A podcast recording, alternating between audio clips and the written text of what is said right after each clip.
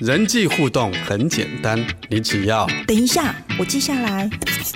亲子沟通也有方法，首先要倾听。对，这是重点，打个星号。上一代的担忧，下一代的烦恼，有疑问就有解答，有学习就能成长。欢迎收听《爱的记事本》。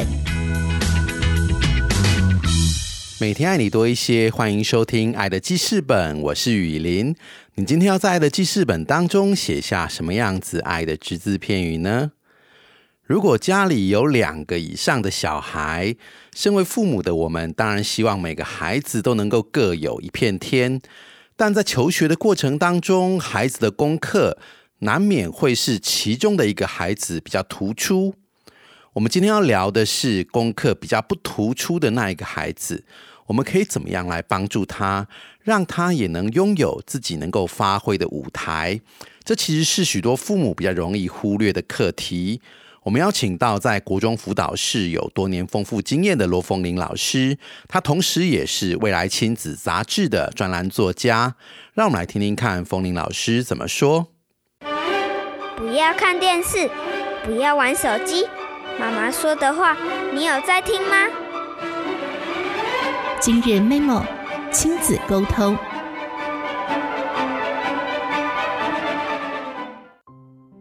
各位听众，大家好，我是罗风玲，很高兴今天能够来《爱的记事本》来跟大家分享有关于一些啊亲子教养的议题。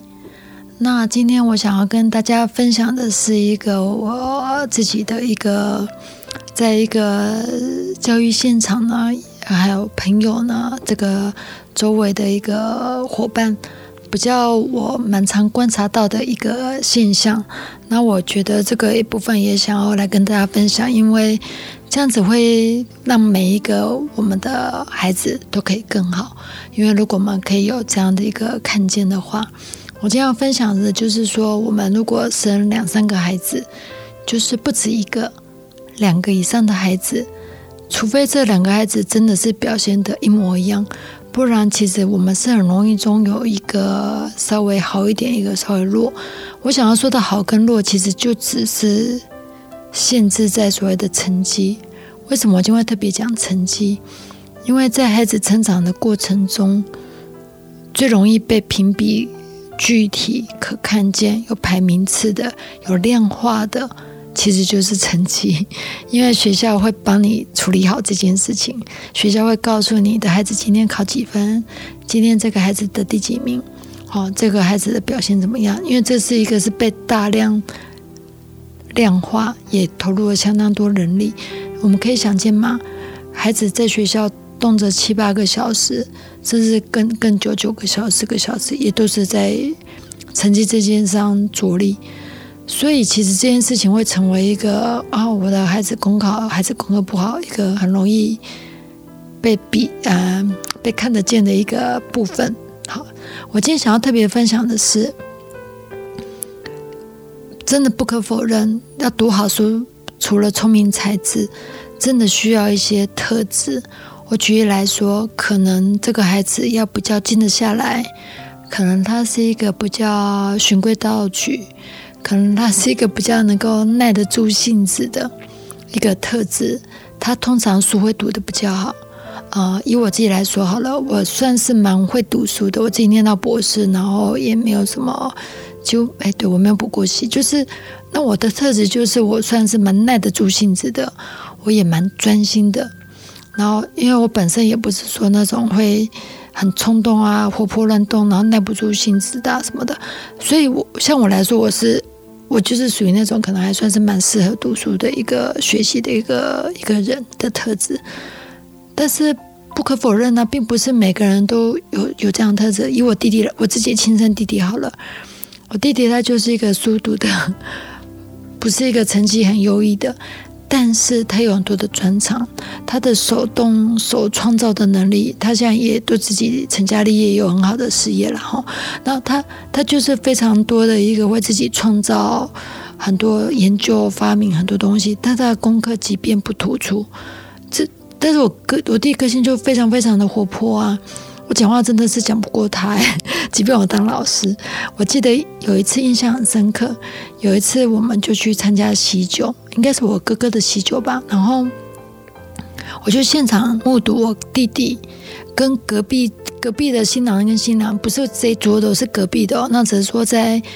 哎餐厅外面遇到，他就可以跟一个从来从来没有见过面的人，就聊到交换名片了这样子，就两个从来没有见过面的人，我就觉得很佩服他这种功力，他就是一个非常能够交友，然后嗯。可以认识很多人脉，然后也也非常容易容易可以跟人家这个这个互动的一个一个特质，哎，也非常的活泼，很多的很多的朋友。那他在这个耐得住性子、安静下来、专注的读书、呆呆的读书，对我弟弟来说就非常的困难，所以他其实就不是一个善于读书的人。我就我今天啊来节目上。拿我跟我弟弟做的例子，就是我想比喻的是，其实我当我们生了两三个孩子，但有的孩子他的特质真的比较不适合读书的时候，他可能在求学的阶段，啊，国小、国中，尤其是国小低年级还好，国小中年级、高年级到了国中、高中，那个成绩其实是差距会蛮大的，就有人可能很容易就考上很好的前几志愿前几名。那另外一个就是没办法像哥哥姐姐、像弟弟妹妹一样这么厉害。那我现在想讲的是，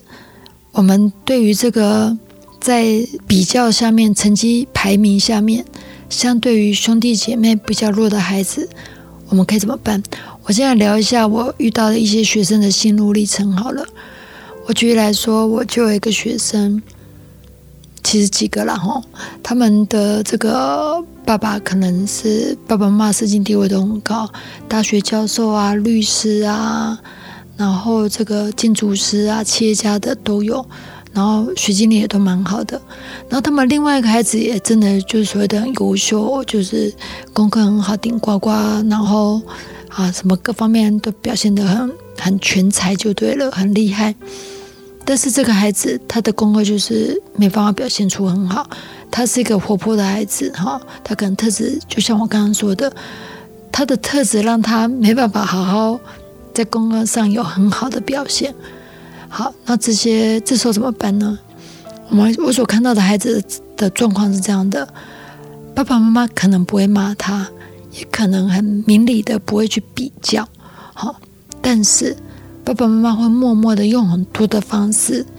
去希望他们能够补强，譬如说增加家教，增加更多的补习，或者是爸爸妈妈自己学学经历 OK，亲自的下下来，不要亲自的陪伴孩子。譬如说，妈妈负责啊社会啊历史地理，假设妈妈这方面比较强，那爸爸可能负责数学跟理化，或者是相反。就是要亲自的陪伴孩子，这样子都 OK，也没有不好。但是我想说的是，这个孩子他真的不是读书的料，他也没有读不好，但是他更有兴趣的可能是表演艺术才能，或者是其他的一个动态的，而且这些东西不用爸爸妈妈陪，不用补习，不用家教，他们就很会唱歌，很会跳舞，很会艺术，很会藏才，有很多的一个很棒的。突出的表现，因为那个就是他的天分。但是重点是，父母亲可能会觉得说：“好，那我没有拿你跟哥哥比较，但是我就是一直花力气在实力让你的功课变好。但是相对于对于他们的孩子的这些天生俱来的长才，是不阻止，可能是不阻止，但是也不鼓励。所以其实像有些孩子就会跟我说。”他们得的奖的这个画画画的作品，啊，老师啊拍回来给他说，哎，得全国这个佳作啊，第几名啊？爸爸妈妈的反应就是说，哦，好，就默默的就这样子，就不阻止，但是就是嗯，好，好，画的很好，就结束了。但是你可以去想哦，如果是他如果这样是考了一个前三名，哦，就不一样了。哇，我们今天去庆祝，因为今天考前三名，你知道我的意思吗？孩子很容易知道说，父母亲重视什么，什么东西才可以得到父母亲的欣赏、重视、青睐，什么东西才可以，什么成就才可以吸引父母亲的关注跟目光。但是这些孩子他其实有其他的长才，他即使表现得再怎么好，就是无法得到父母亲的赞赏跟关爱，最多就是一个不阻拦。好，很棒，我知道那种那个强度，那个鼓励的强度差别很大。那你说孩子会不会落寞？当然会，孩子是很难过的。他知道父母亲没有那么欣赏我厉害的地方，他仍旧感觉到父母亲看不见他这个完整的一个人，因为就是看到说我功课差，那希望我变好，那我其他地方不重要，因为你们也不重视。所以其实我也遇过有一些孩子得到了那个奖项，譬如说画图好了，是不带回家的。因为他就反正带回去也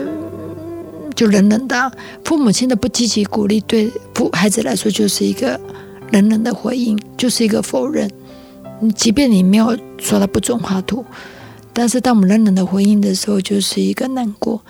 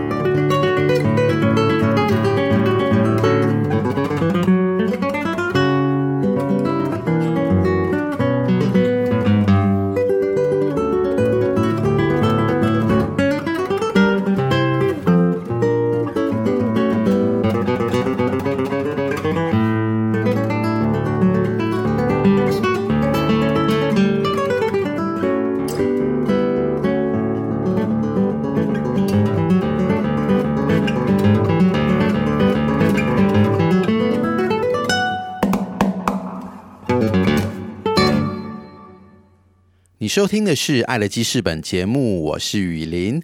有一些孩子的特质，让他在功课上不容易有突出的表现，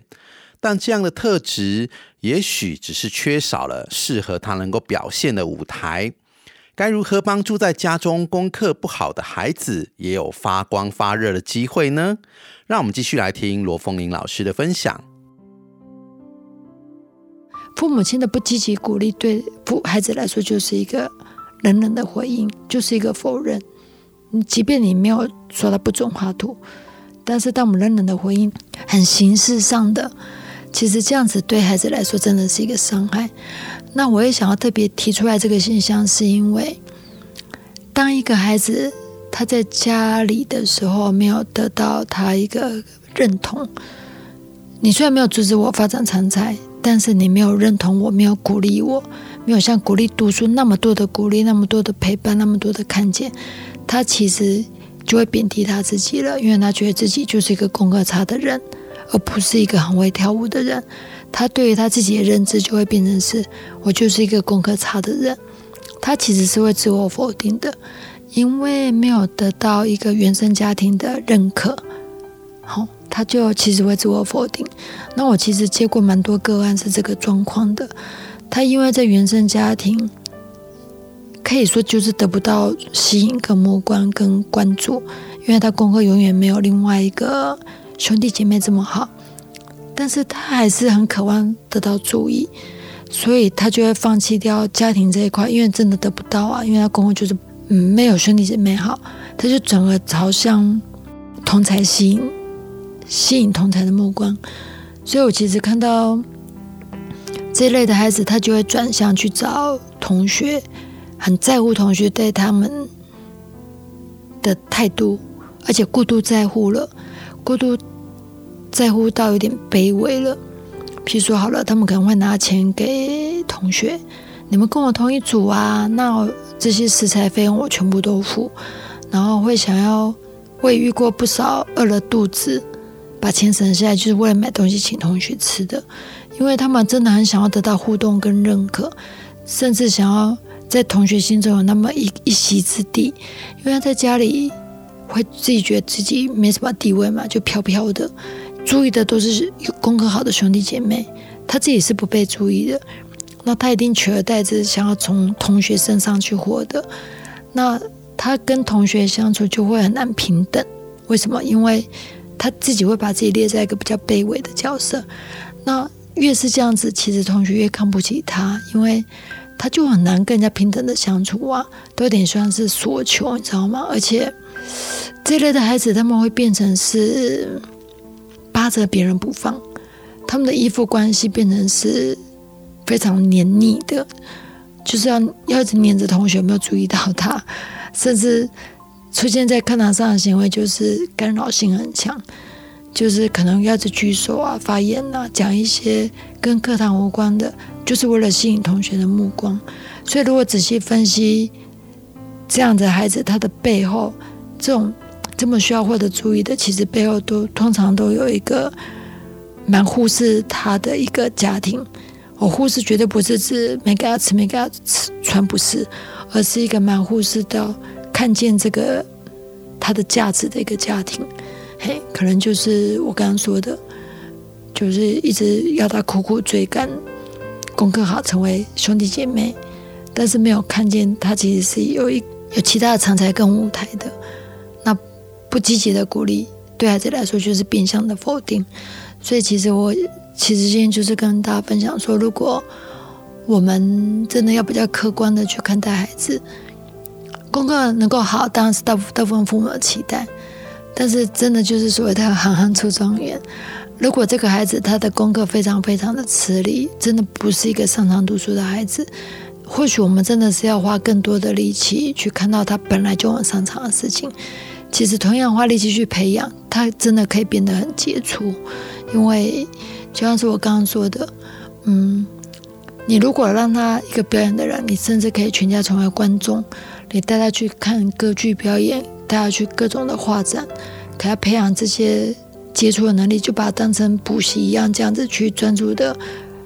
专注他的各样的长才。他等于是他也可以更早的一个发挥他的才能，他真的也会有不一样的结果。但相对的，如果我们花太多的力气在孩子真的很不擅长的地方，等于是不是顺势而为？我常常会觉得说，如果孩子他已经表现出有一些能力了，我们就顺着这个能力去顺势而为，孩子这样的路上一定会非常的轻松。他就会成为他本来的样子，该是苹果就是苹果，该是樱桃就是樱桃。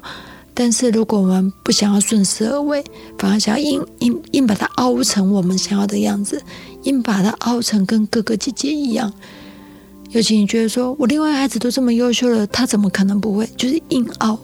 凹成我希望他的样子。然后忽略到他本来真的已经有很厉害的地方，其实就等于是损失了两个。第一个，你损失了他本来的长才，他可能本来是一个很厉害的，另外一个毕卡索有可能哦。然后另外一个呃，这个舒舒伯特，或者是另外一个什么，好啊，另外一个吴宝春先生也可以。但是我们失去了这个机会，我们硬凹成另外一个。但是我觉得他如果真的没有这个天分，没有这个长才，硬凹的结果，最后他可能可以，但是他会成为一个很平凡的，甚至他过得不开心的，嘿，过得不开心的，然后。又没办法突出的。如果整个过程这样过程中，让你觉得真的就是硬硬凹凹向什么地方的话，我觉得这其实是蛮可惜的。更严重的后果就是，可能孩子伤到他本身的一个一个自尊心。成为一个更自卑的，那他就变成一个没有自信心的。他做什么真的就会比较难成功，因为他没有自信心，他就觉得我做什么都可能做得不好，他连那个动力、那个梦想、那个活力都可能不见，就只是一直在我们硬凹当中度过。我觉得这其实是蛮可惜的。那所以我我也想跟大家分享是说，如果有真的就是说，正好你有很多个孩子，两个以上，然后有孩子有强弱的。对那个弱的孩子，更多的关注，更多的关心，更多的看见他的舞台是很重要的。那或许有有些人会担心说，嗯，那会不会对另外一个孩子不公平？其实我刚刚，其实如果另外一个孩子可以表现优秀，代表你原本的教育方法就很好了，那就不用特别去动，就代表他已经。活得很好嘛，然后可能过得很好，我相信他也就能够更希望其兄弟姐妹是能够一起被看见的，而且我觉得让另外一个孩子也能够赏识另外一个功课可能没有他突出的所处也是重要的，因为这样才有办法平等的相处，才不会造成说功课好的孩子在家里比较有话语权。讲话比较大声，比较可以凶对方。其实这个对他来说也是一个太过狭隘的价值观。所以当大家发现说：“哎，我有我很会读书，这是我厉害的地方。”但是我的兄弟姐妹他们擅长的地方跟我不一样，大家能够彼此欣赏。其实这样的手足之情，这样的家人才可以是一个永久的关系嘛。这样子他们可以成为一辈子的扶持，因为毕竟。就是彼此不同的人，而不是强弱的人，他们才可以这个长长久久的一个平等的关系下一起成长。我觉得这个不管对哪一个所主来说也都是重要的。那对父母来说也可以比较轻省，因为我们就不用去比较他们竞争的问题、比较的问题、争吵的问题，然后谁偏心谁不偏心的问题，就是让大家都有不同的舞台。这这个对整个家庭都是蛮好的。那今天的分享就到此，我们下期见喽！感谢风铃老师的分享。学校是一个适合读书的孩子的好舞台，但是会读书也不见得是人生唯一的出路。如何让不同特质的孩子也可以好好的发挥，这个就是父母可以努力的方向了。让我们一起学习，用合宜的眼光来看待不同特质的孩子，每天来爱我们的孩子多一点。爱的记事本，感谢您今天的收听，邀请您加入我们的脸书粉丝页，搜寻“幸福生命教育协会”，订阅我们的 Podcast 频道，把爱的记事本分享给你身边所爱的人，让更多人都能够在爱的记事本当中写下他们爱的只字片语。祝福您有美好的一天，我是雨林，我们下次见。